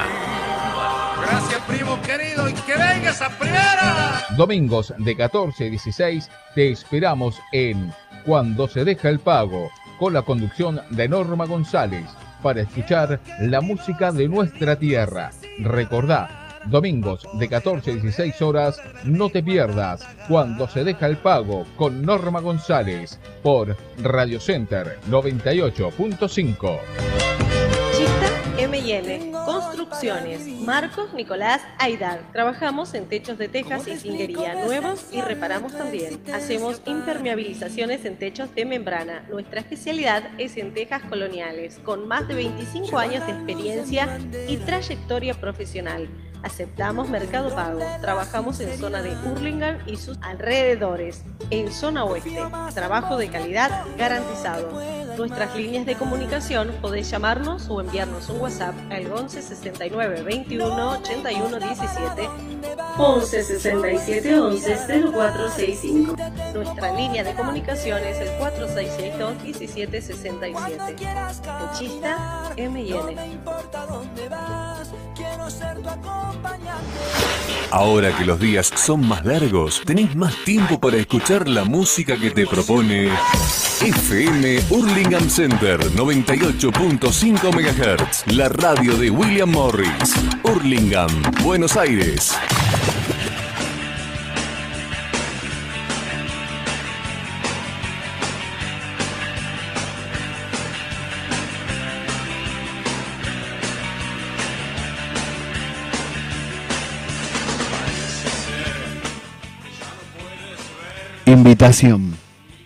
Con la firme convicción de que el futuro es una construcción y si es colectiva mucho mejor, lo invito a recorrer nuestro pasado por la verdadera máquina del tiempo, la memoria.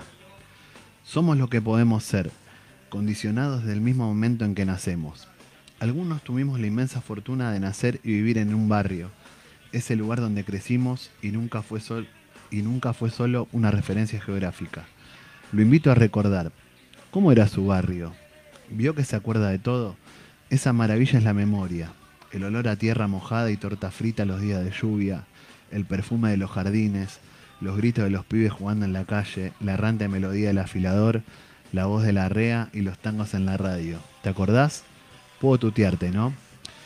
La sirena de la fábrica a las seis, el canillita gritando en las noticias, la esquina y los muchachos. Aquellos tiempos, mi tiempo, cuando los barriletes ponían los colores de costado, el patio era el lugar de los afectos familiares y el torrente de estrellas. Me guiaba a su ventana, en un suicidio amoroso, al compás de una melancólica serenata. De eso se trata este intento, de que no te olvides. De verdad, no tengo pretensiones, no te voy a pedir una gesta restauradora. Sé que no es posible, ya pasó, pero no debe ser pasado. Y si por un momento leyendo esta intención se encendió en vos la chispa del recuerdo, habremos logrado que por un momento, solo por un momento, todo aquello tenga colores, aromas, rostros y hasta algunas canciones. Cuando pasaron casi todos los trenes, cuando el campito dejó de tener gambetas, cuando las fábricas se quedaron mudas, te das cuenta que no alcanzó la lucha, los sueños o las ganas. Por eso es preciso y urgente que nos encontremos en una esquina de aquellas, me emociono, ¿vale? Y podamos contarnos qué nos pasó. Alejandro Braille, 3 de marzo de 1916. Y esto es como una, como una invitación a su primer libro, que es La memoria es puro cuento. Y bueno, estamos con Alejandro Braille y ahora voy a leer su, su biografía, pero me emocionó leer eso. ¿Cómo estás, Ale? Eh, fantástico. Eh, muchas gracias. No, por favor. Gracias por invitarme. Eh, me han invitado a muchos lugares. Y normalmente los lugares que más me emociono eh, son aquellos que, que los tengo tan cerca, porque son mis lugares. Bueno, yo te agradezco que estés acá. Le comentamos a nuestra audiencia acá en Taco Ralo, en Pensamiento Nacional y Cultura Popular, este programa de esta radio tan hermosa y tan humilde de William Morris, la Center, la 98.5, la radio del pueblo, que te cuento, Ale, sale de William Morris para todo el mundo. Y Ale Braille es un anónimo que vecino nuestro acá de Villa Tesey, pero de esos anónimos que construyen la historia, digo yo, ¿no?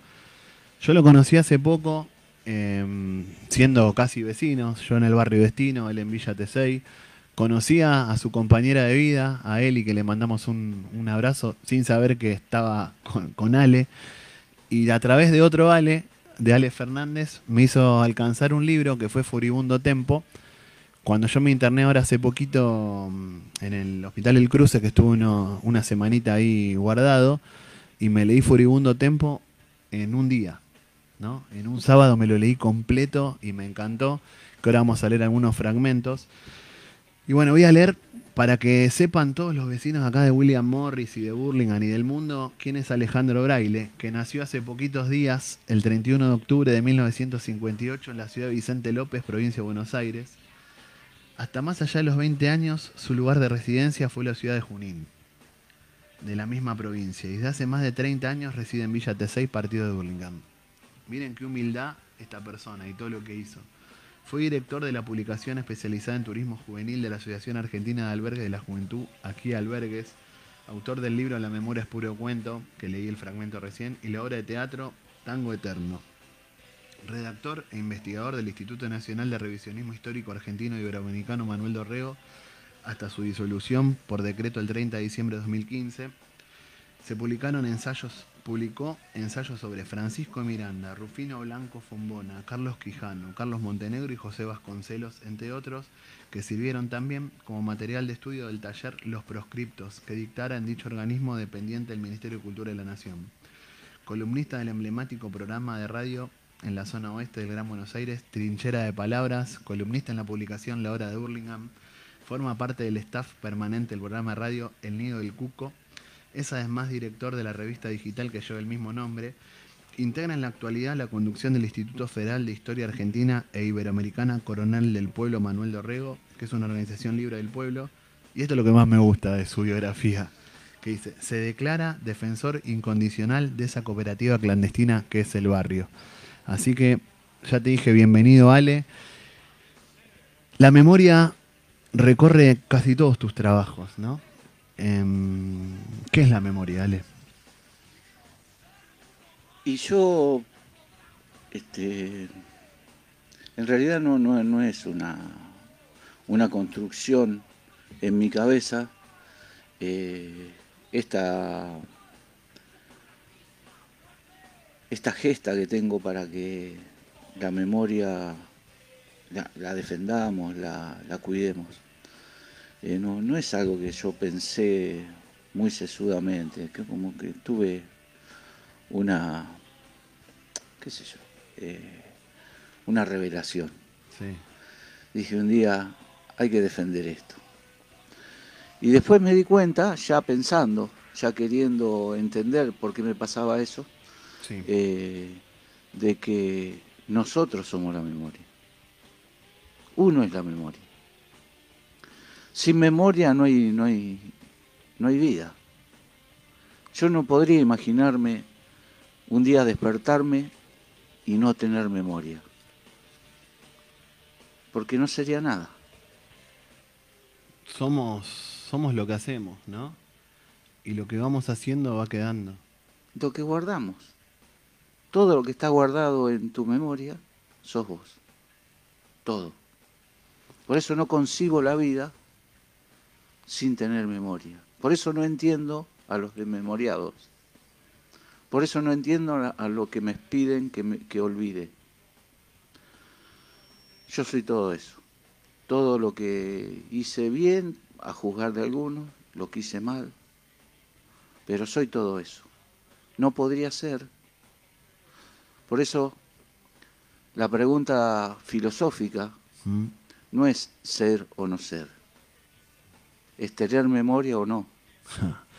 Es hermoso lo que estás diciendo y bueno, creo que toda la gente que nos está escuchando en este momento acá desde William Morris se debe estar preguntando, vale, porque este programa lo hacemos para que, digamos, a todos los compañeros, compañeras, vecinos, vecinas, eh, después de escuchar este programa, que algo les quede repicando en la cabeza o en su corazón o en su alma o lo que quieran llamarle y que se vayan a acostar después de escuchar esto, diciendo, ¿no? Y qué importante lo que está diciendo vos de, esto que, es muy profundo, ¿no? Parece que no, pero es, profundamente, justamente estamos hablando antes con Charlie de Maradona, profundamente ontológico que viene de- de- desde lo más profundo de nuestro ser, ¿no? Y también tenés otra obsesión con esas obsesiones lindas, me parece, con lo que es el barrio y todo eso, ¿no? Justamente, yo eh, por eso hay, hay recuerdos que son tan caros, porque eh, no todos los tiene. Y, y hay que guardarlos, por eso la memoria. Y una de las cosas que yo guardo más celosamente es, eh, es mi barrio. Con el correr del tiempo, uno se da cuenta que su barrio es parecido al barrio de, de muchos, de casi todos. Sí.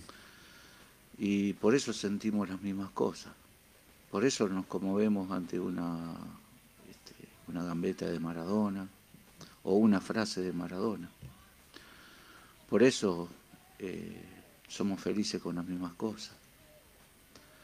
Y eso yo lo aprendí en el barrio. Yo te quiero hacer una pregunta que es, me parece media jodida, te voy a decir. Le digo a nuestros oyentes que no sé si le voy a poner en aprietos a Ale, pero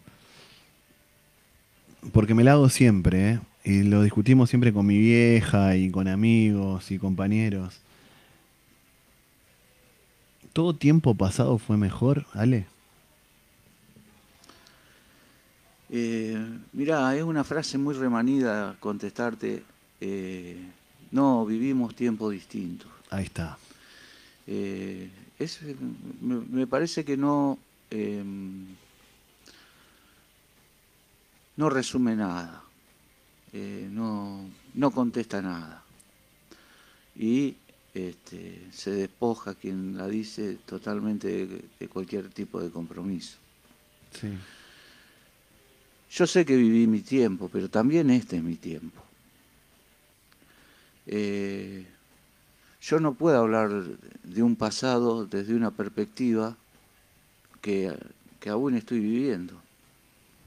Sí, lo- te lo pregunto porque, bueno, em, acá salimos también en vivo por Facebook, muestro Foribundo Tempo, Recuerdos Mal Estivados, que es el último libro de Ale. Y bueno, cuenta muchas historias también de nuestro lugar, de Villa Tesey, de Burlingame, sobre, bueno, de la fábrica Italar y un montón de cosas, de, bueno, del, del centro cultural, el Marechal que pertenecía a los trabajadores de la fábrica. Bueno, y a veces leyendo lo que escribe Ale, em, te agarra cierta nostalgia de decir, la puta madre, qué, qué lindo que era esa comunidad organizada, como llamamos a veces nosotros los peronistas, o, o las organizaciones libres del pueblo, esa comunidad que se fue un poco deshaciendo y ahora tenemos una comunidad quizá como dice Ale distinta. Em, yo también amo William Morris, amo vivir acá, como hablábamos con Peta hoy antes de él también, es un icono de William Morris. Pero bueno, no, yo leyendo tus cuentos es como que me traslado ahí y, y me gusta eso que era en el pasado y a veces me gustaría que, que podamos luchar para volver a tener esa comunidad organizada. Sí, yo tengo una enorme, una enorme nostalgia. Eso sí. No está Ten- mal, ¿no? No, a mí me parece que ser un nostálgico es un halago fuerte. Ahí está. Que a uno le digan sos un nostálgico es porque uno eh, vende cara la derrota contra el olvido. Ahí está. Yo cuando hablo de las Claro. fábricas que No, desaparecieron... no quería sentir culpa de decir qué nostalgia em, leer tus cuentos y decir, bueno, quiero luchar para volver a eso de, quizá de una manera distinta. Sí, sí, claro, yo eh, es- estoy convencido de que lo que se perdió cuando, cuando yo hablo de Italar, estoy hablando de, de que destruyeron un país industrial. De eso estoy hablando. Claro. Eh, después lo otro es anecdótico. Pero, y si viene bien envuelto ese paquete, mejor todavía. O sea, si uno lo puede eh, eh, pintar de una literatura que valga la pena leerla para decir eso. Y, está, está bueno, pero me parece que lo más importante de Villa Tesey era que era que era una semilla industrial de un país que estaba destinado a ser extraordinario. Pero no extraordinario por, por el acero, por, por los Te- caminos, por los entiendo. edificios, extraordinario por su gente. La gente que tiene cultura de trabajo, que vive en comunidad, que, que tiene sueños, claro, es, es, está destinado a ser un gran país. Mira, yo creo que tu literatura, bueno, y recomendamos, ¿no? Después nos vas a decir cómo conseguir tus libros y le recomendamos a todos nuestros oyentes, a, todo el pueblo de Burlingame, que lea a sus escritores, ¿no? Porque hay gente eh, sencilla, como dice él, gente que te puedes cruzar en la esquina eh, o en un bar o en el bar San Martín o en cualquier lugar de acá de Burlingame que, ha escrito tres libros buenísimos. Y creo que tu literatura habla de, de ese... Me, me lleva a esos lugares, ¿no? Me lleva a, la nostalgia, a, la- a- esa melancolía, pero esa melancolía feliz, ¿no? De decir, bueno, qué tiempos aquellos y, y- y qué, qué maravilloso que, que es nuestro pueblo, ¿no? Qué historias que tiene y creo que vos, eh, al rescatar la memoria, estás, estás construyendo presente y futuro, ¿no, Ale? Bueno, esa es una pretensión siempre, ¿no? Este, hay algunas cosas que son algunos homenajes eh, que todavía están pendientes a nivel colectivo. Eh, por ejemplo, Villa Tesey eh, le debe, le debe algún homenaje a los obreros.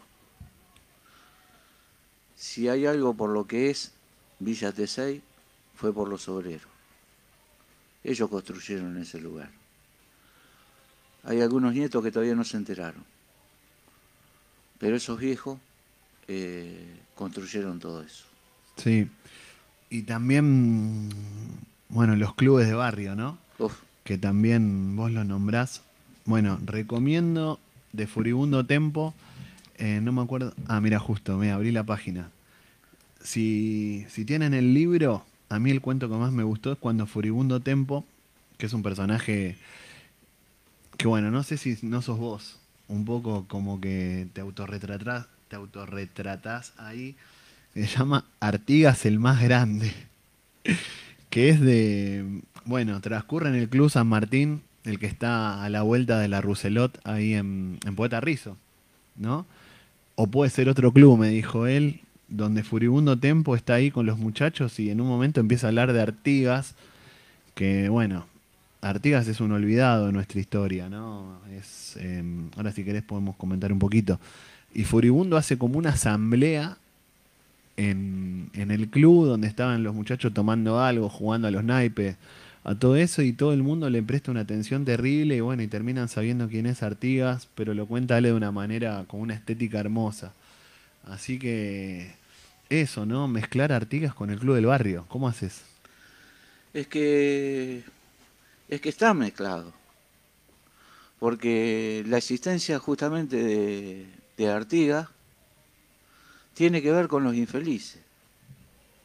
Si hay algo que hizo el tipo, eh, fue pelear para que los infelices fueran menos infelices.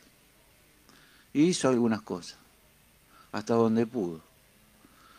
Eh, fue el primero que declaró la independencia de, de España y de cualquier otra dominación extranjera. Y eso le costó mucho a la, a- En 1815, Exacto. en Arroyo de la China, hoy Exacto. Concepción del Uruguay. Efectivamente. Claro, eso para que vos estás escuchando y no sabés, bueno, ¿cómo llamaba la de los pueblos libres? Sí, la Liga de los Pueblos Libres. La Liga de los Pueblos Libres, supuestamente, y hoy lo contaba tu amigo Jorge Rashid, que estuvo dando una charla al doctor Jorge Rashid, que es un, es un doctor, un médico, digamos, pero también un- un- una de las grandes espadas que tiene el pensamiento nacional y popular, que también prologa el libro La Guerra Psicológica que escribió Ale con Osvaldo Vergara Bertiche, que después nos vas a hablar un poquito de este libro, Ale. Y bueno, hoy contaba, dice, bueno, el 9 de julio de 1816 se declaró la independencia y Bartolomé Mitre escribió eso, pero nadie nos dijo que en 1815 Artigas eh, declara con los pueblos libres en Arroyo de la China, que es Concepción del Uruguay, no sé si la independencia o cómo le llamaron. Sí, hizo una declaración de independencia, de la cual estuvo ajena la Buenos Aires, ¿no? Obvio. Y el que se abstuvo, que tampoco es curioso, fue Córdoba. Sí, fue, es, eh, fue muy interesante eso porque dentro de esa declaración también hubo una reforma agraria.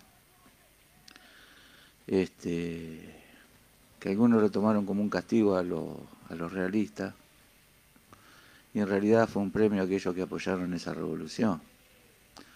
Artigas tuvo una particularidad.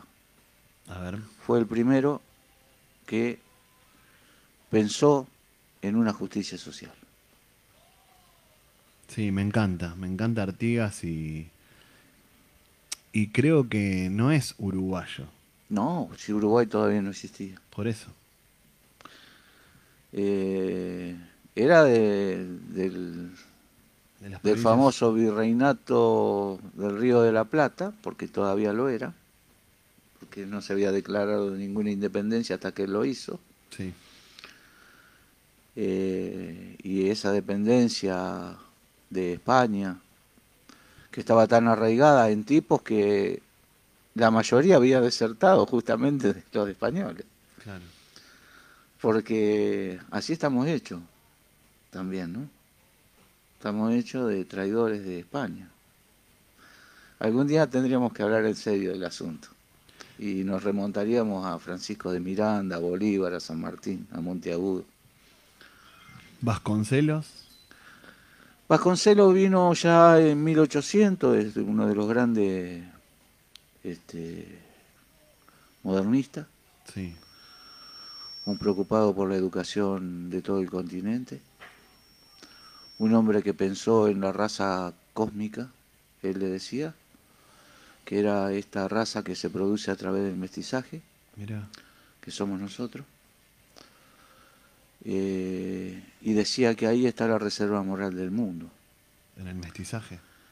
porque todas las otras razas ya estaban definidas y ya habían definido al mundo.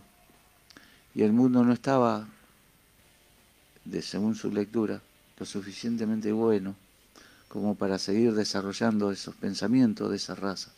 Che, pero qué interesante. Y él decía que a través del mestizaje tal vez encontremos la salvación. Vasconcelos. Sí. Bueno, José Vasconcelos, un mexicano. Un mexicano que fue, bueno, un protagonista político de su tiempo. Eh, y fue la base de la reforma del 18 de la universidad de acá. la reforma universitaria. Sí, ese, la reforma universitaria del 18 extrajo la filosofía educativa, los pensamientos educativos que venían desde México. Y el protagonista de eso era José Vasconcelos. También un olvidado, un, Sí, un proscripto. un proscripto, como decís Un proscripto, ¿no? sí, sí. Bueno, me haces acordar también de esa época a José Martí, Claro. todos esos grandes patriotas que quizás no, no decían soy cubano, sino soy latinoamericano. Eso lo decía hoy Rashid. Sí, una cuestión interesante de, toda esa generación fue de que eh, la mayoría eran liberales. Pero a medida que se fueron dando cuenta de que estaba creciendo ese pulpo, ese monstruo que era el, este, el imperio estadounidense, eh, se dieron cuenta que ser ese tipo de liberal no estaba bueno. No estaba bueno porque lo estaban poniendo en un lugar bastante incómodo, que era el de vivir bajo la dominación de ese imperio. Por eso se empezaron a rebelar, aún siendo liberales, y tenían un pensamiento totalmente antagónico con respecto eh, a la soberanía. ¿Ves? Todo tiene que ver con todo y lo que estamos hablando tiene que ver con cómo, cómo arrancamos esta charla de compañeros de, con la memoria, digamos, ¿no? Hoy Vasconcelos, como siempre decimos en este programa, eh, Vasconcelos está, lo estás escuchando vos porque dos anónimos lo estamos trayendo, ¿no? Y está viviendo en este momento en el éter sus ideas, su vida, y porque lo trajo Ale, ¿no? Y nos está contando un poco esa historia. Este programa pasa re rápido porque la pasamos re bien. Ya son y media. Hace media hora que estamos hablando y parece casi cinco minutos. Peta, te puedo pedir que pases. Le mandamos un gran saludo a Nahuel Andrade de la Comisión de Jóvenes del Deportivo Morón, que Ale en este programa, como es de cultura popular, eh, em, compañero Nahuel Andrade, que es de acá de William Morris también, hace su columna del Deportivo Morón semanal. Así que la escuchamos, Peta. ¿Qué tal amigos de Taco Ralo? Quienes habla es Nahuel Andrade y les estaré contando un poco sobre el presente del Club Deportivo Morón. Este fin de semana, Morón dejó pasar una oportunidad grandísima de ubicarse en la cima del campeonato de la zona B de la Primera Nacional en esta temporada 2021, al enfrentarse a Santa Marina de Tandil en el estadio municipal de la misma ciudad, un Santa Marina que venía peleando en los últimos tiempos y un Morón que estaba logrando cierta regularidad, ganando sus últimos dos encuentros frente a San Telmo y frente a Defensores de Belgrano, este último en condición de local, por 3 a 0, y fue a buscar el partido.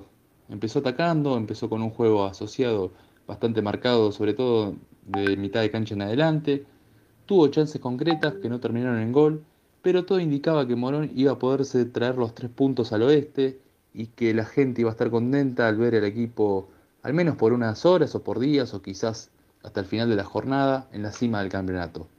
No fue así ya que Santa Marina en el segundo tiempo se pudo ordenar, Morón ya no entró fino, ya no entró con la misma sintonía con la que contaba en la primera etapa, y fue así que a los 58 minutos Martín Michel, un histórico de Santa Marina de Tandil, un histórico del ascenso, tras un error defensivo, eh, una defensa que quedó desconcertada, dejó mano a mano a Martín Michel y este conectó el primer gol del partido.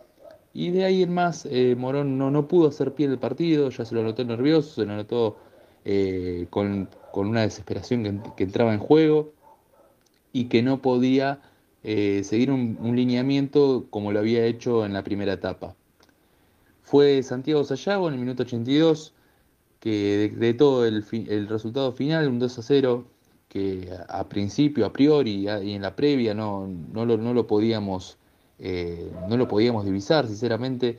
Morón tenía todas las de ganar, venía jugando bien, Santa Marina venía en el fondo de la tabla y da muestra de la lógica que arrastró el equipo a lo largo del certamen, siendo el más ganador y el más perdedor de, la zona, y que hasta el día de hoy cuenta con chances quizás matemáticas de, poder quedar primero, con unas chances más concretas de entrar al reducido, y también de, poder formar parte de la, de la próxima edición de la Copa Argentina. Fue un resultado que desconcertó, un equipo que después del gol no pudo, no pudo responder a ese, a ese bajón anímico que causó, como así fue a lo largo del campeonato. A Morón le costó mucho reaccionar después de recibir un gol. Eh, curiosamente había sido en la, en primera ronda frente a Santa María Tambil que eh, empezó perdiendo eh, en condición de local y lo pudo dar vuelta, aquella vez con gol de Bontempo y con gol de Santiago Sala, el juvenil, pero esta vez no fue así y se, se vino al oeste con las manos vacías. En, otras, en otros resultados, Independiente Rivadavia de Mendoza le ganó en condición de visitante a Brón de Porto Madryn. Defensores Belgrano perdió frente a Ferro, que ganó lugares dentro de la tabla. Güemes y Almagro empataron en cero. Barraca Central le ganó en condición de visitante a Brón de Drogué 2 a 1. Y estos digamos que son los resultados que más interesan a Morón. La tabla quedó con Barraca Central puntero con 52 puntos, Ferro con 51, Independiente Rivadavia de Mendoza con 50, Güemes de Santiago del Estero con 49, Morón con 47 y más abajo Gimnasia de Jujuy con 46 y Verón de Otra con 44, ya más relegados en la recta final. Quedan dos partidos, el próximo será en la cancha de Morón, el próximo sábado, donde jugará Morón frente a Almagro. Si Morón piensa o aspira a entrar al reducido, no queda otra que ganar los tres puntos y la última fecha será sin dudas una gran final frente a Güemes de Santiago del Estero eh, en, la, provincia de Santiago del Estero, donde Güemes se hizo bastante fuerte a lo largo del torneo, sobre todo cuando le tocó jugar en la cancha, no así en su cancha, no así en el estadio, eh, en el estadio nuevo que se construyó y se inauguró no hace mucho. Después en lo que respecta a la otra zona, la zona A, eh, Almirante Brón venía de perder con el agropecuario y en esta oportunidad empató en cero con su seguidor más fiel, que, que es Quilmes, repartió puntos, quedó eh, Almirante Brown con 56, Quilmes con 55 y San Martín de Tucumán le ganó sobre el final agropecuario en condición de local y ahora se ubica por diferencia de gol por encima de Almirante Brown. Más abajo está Tigre que jugará la próxima fecha contra Almirante Brown en condición de local. Eh, en esta fecha le ganó a Chicago por 4 a 2. La anterior la había ganado a Chacarita. Un Tigre que está siendo fuerte en los últimos partidos, que está agarrando una lógica triunfante y que posiblemente dé pelea hasta las últimas fechas. Por otra parte, queremos informar que el día viernes se dará el lanzamiento del libro Antología en blanco y rojo, un libro escrito por los hinchas del Club Deportivo Morón que contará con los textos y con relatos y con historias de sus propios socios, de hinchas que participaron en esta propuesta del Departamento de Educación y Horticultura. Así que están todos invitados. Va a contar con un, con un texto de quien le habla. Para mí es un honor, así que eh, el doble de alegría, sinceramente, por compartir páginas con gente que respeto mucho y que tiene mucha historia dentro del club. Y el día lunes, este día lunes pasado, se inauguró la radio del Club Deportivo Morón, siendo, no sé si el único, pero seguramente uno de los pocos clubes que cuenta con una radio propia. Fue inaugurada con la presencia de, la cúpula de la comisión directiva y con muchos socios que están entusiasmados y están eh, involucrados para que sea un proyecto duradero y perdurable en el tiempo.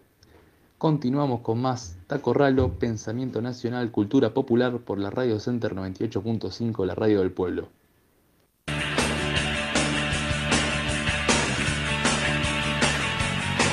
Bueno, siendo las 21.36 acá en esta noche eh, primaveral de William Morris y gracias Nahuel Andrade, hermoso todo lo que contaste y sobre todo lo del libro y, lo de la radio que, que viene a, a colación de, de la charla que estamos teniendo acá con, con el compañero Ale Braille y voy a seguir leyendo unas cositas hermosas que, que tenemos acá, ¿no?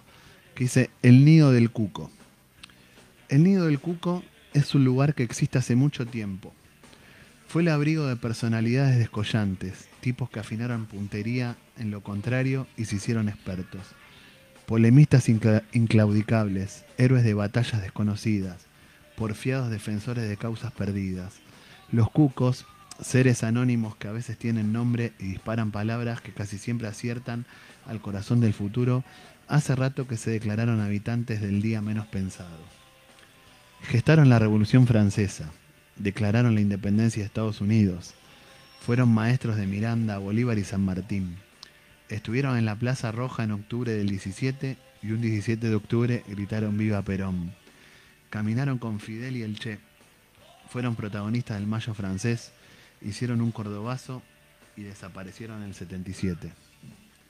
Los cucos de hoy no tienen muchos puntos de comparación con los históricos habitantes del nido, por no decir ninguno. Son grandes organizadores de asados, profundos conocedores de bares y pizzerías de capital y del conurbano, jugadores de taba y tute cabrero, protagonistas de impúdicos excesos, profesionales de la amistad, espectadores de casi todos los partidos y recitales, pasajeros incondicionales del Sarmiento, incansables bebedores y vendedores de ideas prestadas. Sin embargo, hay una razón por la que estos tipos son los cucos de ahora. La memoria. Mantener la memoria viva. Parece que ni ellos lo saben, pero manejan este insumo del alma como nadie. Dicen que prenden fuego los corazones humedecidos por el olvido de puros buenos, de puros justos, de puros memoriosos. Y esto lo escribe Furibundo Tempo. La verdad que es una caricia al alma esto. Es hermoso lo que escribió Furibundo Tempo y los cucos de ayer con revoluciones, con gestas, los cucos de hoy decís, ¿no? Eh, habitantes del nido, grandes organizadores de asados, profundos conocedores de bares y pizzería de capital. Me hace acordar un poco a mi vida y creo que a la vida de los que están escuchando de, de que Furibundo Tempo nos dice de que como que disfrutemos que la felicidad está en la simpleza. No sé, me sale eso. Sí, yo eh, quizá por ser a veces buen jugador de tute, qué sé yo. Eh, pero son cosas que a este tipo se le ocurren y le gusta reconocer en toda la historia eh, algunos personajes, algunos hechos. Y como parece que en estos tiempos no pasan cosas tan trascendentes, este, uno se fija en el barrio y ahí encuentra las cosas trascendentes, los tipos trascendentes para nuestra vida. Y bueno, ahí lo puso todo en, en una bolsa y la agitó un poco y salió eso. Pero estoy convencido de que de que lo mejor que tenemos está cerca, ¿no? Es así. Es. eh, siento que somos cucos, ¿no? Y estamos, como decís vos, el nido del cuco me parece que es una metáfora hermosa para todo lo que anida, valga la redundancia, en el barrio. Hay cosas hermosas. De, no, no me voy a cansar de, de recomendar en todo este programa tus libros, ¿no? Que, bueno, que a veces también se subestima mm, William Morris o Villa TC y decimos que no, que la gente no lee, no. La gente acá, la gente lee porque seamos de un barrio, de barrios humildes, no por eso eh, la gente no, no tiene derecho a la cultura o, al libro, digamos. Tenemos que, que desmitificar eso, ¿no? Y que, que en nuestros barrios eh, la cultura fluya. ¿No? Y acá hay otra cosa que también escribe Facundo García, como en un prólogo que te hace acá el libro de Furibundo Tempo, que dice, nos dice que la historia es siempre un hecho colectivo. Yo acá le puse hermoso al costado, ¿no? Porque lo fui subrayando el libro de Ale, no, y si no, cuando lo leí ese sábado en el hospital. Y que las miles de pequeñas historias que forman nuestra vida, escuchen esto, y que los miles de pequeñas historias que forman nuestra vida son el tejido mismo de la historia. Nuestra vida en comunidad, en nuestro barrio, donde habitan héroes, villanos, locos y soñadores, esquinas donde se cruzan el odio y el amor, ventanas que congregan multitudes, partidos de fútbol donde cada domingo se juegan finales del mundo sobre una cancha de tierra donde conviven el éxito y el fracaso. Muy disepoliano también. Lo que pasa es que, bueno, Discépolo no es ajeno a, nuestra cultura, la cultura popular, es la cultura popular. Y eh, hay algunos que toman la bandera y, y la llevan a, a la cultura popular, ¿no? Mm. Son nuestros íconos, pero en realidad representan a todo un colectivo. Eh, no es Alejandro Dolina. Claro. Alejandro Dolina es un emergente de cosas que dijimos siempre, de cosas que hicimos siempre, de cosas que vivimos. Y él las dice, y las dice muy bien, como el negro Fontana Rosa. Eh, pero eso somos nosotros, eso somos toda una generación eh, que vivimos de esa manera. Eh, qué sé yo, la piba con trenza, la vuelta a manzana, la bicicleta, los carnavales. Esa es nuestra vida. No, no hay mucho más, ni mucho menos. Eh, y el almacén, y el club. Y nosotros vimos crecer los barrios. Porque cuando llegamos a esos lugares había cuatro o cinco casillas.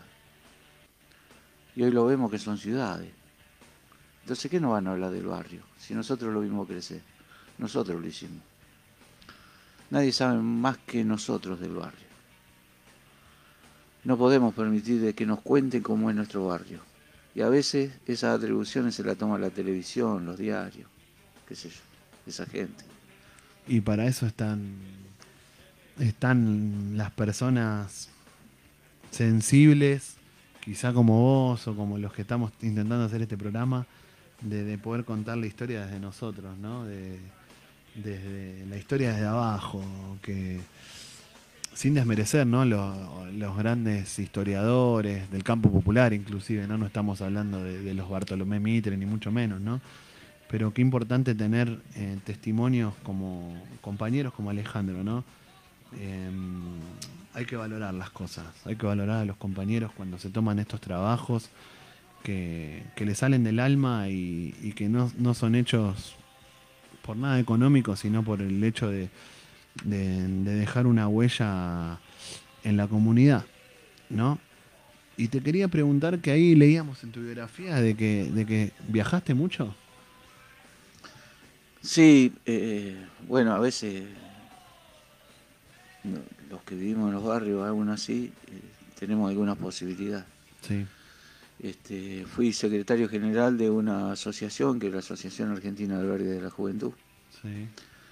Eh, que formaba, no sé si todavía existe porque estuvo con muchos problemas, este, formaba parte de la Hostel International, Sí.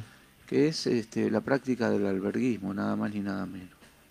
Es una práctica, es un- el turismo juvenil, eh, hecho lo más económicamente posible, que Mm. lo fundaron allá por el 1909, Mirá. este, en donde nació una escuela y un profesor eh, un día dijo, ¿para qué dibujar una vaca en el pizarrón si la podemos ver? Me hace acordar de Jaureche eso. Claro, entonces, claro, Jaureche vino después, de Richard Sherman, se Sí. llamaba el, el alemán este, Sí. Y lo sacó al campo a los pibes para que miren la naturaleza y para que después la puedan escribir. Qué mejor forma, ¿no? Claro, no había otra. Y, y en un momento las colinas quedaban lejos. Entonces el tipo igual se aventuró y llegaron a las colinas, pero ya no tenían tiempo para volver porque se hacía de noche. Entonces pidieron albergue en un lugar y le dieron lugar en... Y así nació un alojamiento eh, colectivo Qué bueno. este, que nació para los estudiantes, para Sí. tener este tipo de prácticas estudiantiles. Y se dotaron con personal que dejó de tener nombres este, mercantiles, como puede ser gerente o manager, para ser, eh, eran padres alberguistas y madres alberguistas, porque una familia era la que administraba ese lugar. Qué interesante, Ale. Y eso se ramificó por todo el mundo y fundamentalmente después de la Segunda Guerra Mundial, porque era de bajo costo Claro. y se podía hacer con una mochila por toda Europa, algunos lo hacían en bicicleta, otros caminando. Y eso se proliferó en todo el mundo y bueno, yo tuve la oportunidad que en Argentina eh, de poder ser el secretario general de ese lugar. ¿Qué serían como los hostels? Esos son los hostels. Bueno, los hostels hoy tienen otra fisonomía inclusive. Sí. ¿En, Pero qué, en qué año empezaste con esto? Eh, yo fui en los 90. Mirá. En los 90. ¿Recorriste la Patagonia, el norte? No, la Argentina no, no, recorrí, eh, qué sé yo, conocí Canadá, Europa, Centroamérica. Fuimos lo que llevamos a Cuba, Sí. la palabra del alberguismo. Mirá. Este, y lo- lo- los hicimos enterar de que existía toda esta organización y de que ellos también podían estar. Y viajar abre la cabeza. Sí, viajar uno este, es interesante a nivel cultural. Sí. Es interesante porque uno puede cotejar las distintas culturas y puede también entender algunos comportamientos que vienen desde afuera.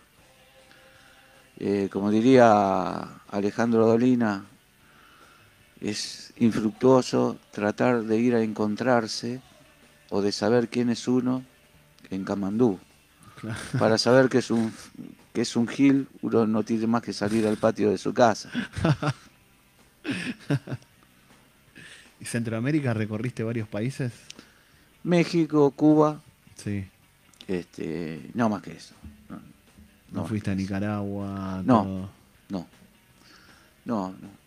Eh, muchas veces a Cuba fui. Bueno. Muchas veces a Cuba. Hermoso. Sí, a mí me gustó mucho. A mí me gustó mucho. Yo creo que tienen las playas más hermosas del mundo. Este, tienen la experiencia socialista más curiosa del mundo. Sí. Y Cuba invita a pensar muy profundamente las ucronías, es decir, lo que hubiese pasado si no hubiese pasado Claro. tal cosa, ¿no? Por eso de como que estás detenida en el tiempo, ¿no? Parece. Sí, sí, puede ser pintoresco. Sí. Algunos lo dirían que también es una negación al progreso. Este, a mí me gustaría ver a Cuba con, con toda la tecnología que hoy existe, Sí. compitiendo con los grandes centros de turismo del mundo.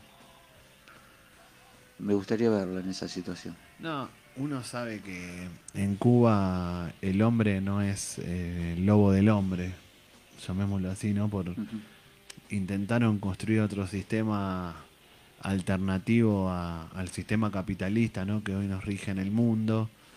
Vos que estás escuchando acá, bueno, Ale está contando de, de Cuba, que bueno, tuvo su revolución en el año 1959 con el Che Guevara, con Fidel, y está construida sociedad sobre otras reglas, llamémosle, ¿no? Unas reglas donde eh, el lucro o la ganancia no es lo que motiva a la economía, digamos, de ese país, como puede ser acá en Argentina, donde los empresarios, las empresas buscan ganar plata más allá y no satisfacer las, las necesidades colectivas del pueblo, ¿no? Lo estamos viendo hoy con los precios de los alimentos, ¿no? Las empresas buscan ganar aunque vos te mueras de hambre. En Cuba hay otra cosa. Sí, es que yo tuve oportunidad de hablar con mucha gente de mi generación, en donde ahí sí eh, la revolución es un sueño eterno. Qué lindo. Y en los jóvenes, en cambio, la cosa cambia, porque no nacieron en los tiempos, nacieron ya cuando la revolución estaba consolidada, cuando el esfuerzo no estaba al alcance de la mano y poder entender qué es lo que habían hecho sus mayores. Entonces tienen otro tipo de exigencia y otro tipo de sueño y otro tipo de horizonte.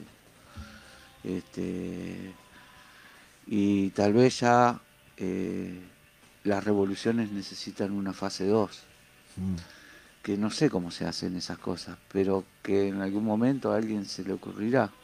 Claro, los Eh, pueblos van haciendo su propia historia, ¿no? Van constru- vamos construyendo nuestra nue- con avances, retrocesos, pero bueno, se va se va haciendo camino al andar, digamos, ¿no? Sí, no hay como eh, el verdadero pueblo es aquel que elige su destino, ¿no? Sí. Este, si no, no existiría el sometimiento y la colonización y todas esas cosas. Eso es un poco lo que escribís en, con Osvaldo Vergara Bertiche en este libro que lo muestro acá, que llama La Guerra Psicológica, que es un tributo a Ramón Carrillo también. Eh, como decías vos, ¿no? Mirá lo que es el dibujo, es una manito que trata de manejarnos como marionetas, ¿no? Y que no podamos elegir nuestro destino, ¿no? El tiempo es tirano en radio, lo sabés. Son, no puedo creer que pasó tan rápido, 21 y 52. Que nos, que nos digas dos palabritas de, de este libro, ¿vale? De la guerra psicológica.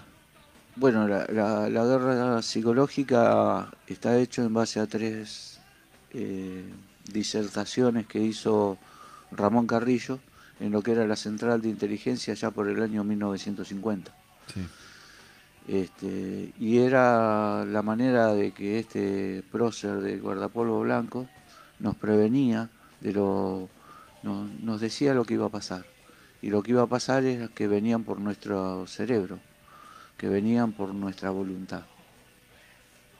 Ya no iba a ser necesario eh, un submarino o un portaaviones o un ejército para conquistarnos. Lo que iba a ser necesario eran artilugios psicológicos y medios de comunicación. No. Eh, en los 90 esto se puso muy de manifiesto porque algunos pensadores como Chomsky o como Humberto Eco también este, empezaron a dar claras señales de que esto estaba ocurriendo, pero él lo dijo 40 años antes y lo dijo en un país donde había gente muy inteligente y que llevó adelante una guerra psicológica y los trabajadores no entendimos que eso estaba pasando. Bueno. Me hace acordar también un poco al, al escrito de Perón de, sobre el medio ambiente, escrito en el 72, ¿no? Cuántos años hace y lo que está pasando hoy con, con- con nuestra madre tierra. Me parece, bueno, que es para recomendar este libro, Tributo a Ramón Carrillo, ¿no? Uno, ol- no sé si uno olvidado, pero a veces se lo nombra y no se sabe realmente quién fue Ramón Carrillo, ¿no? Que fue el, el primer ministro de salud, porque no existía el Ministerio de Salud. Claro, en una secretaría. ¿Y querés comentar algo más de Carrillo? Y para mí Carrillo es eh, el sanitarista eh, por porque se lo ganó, por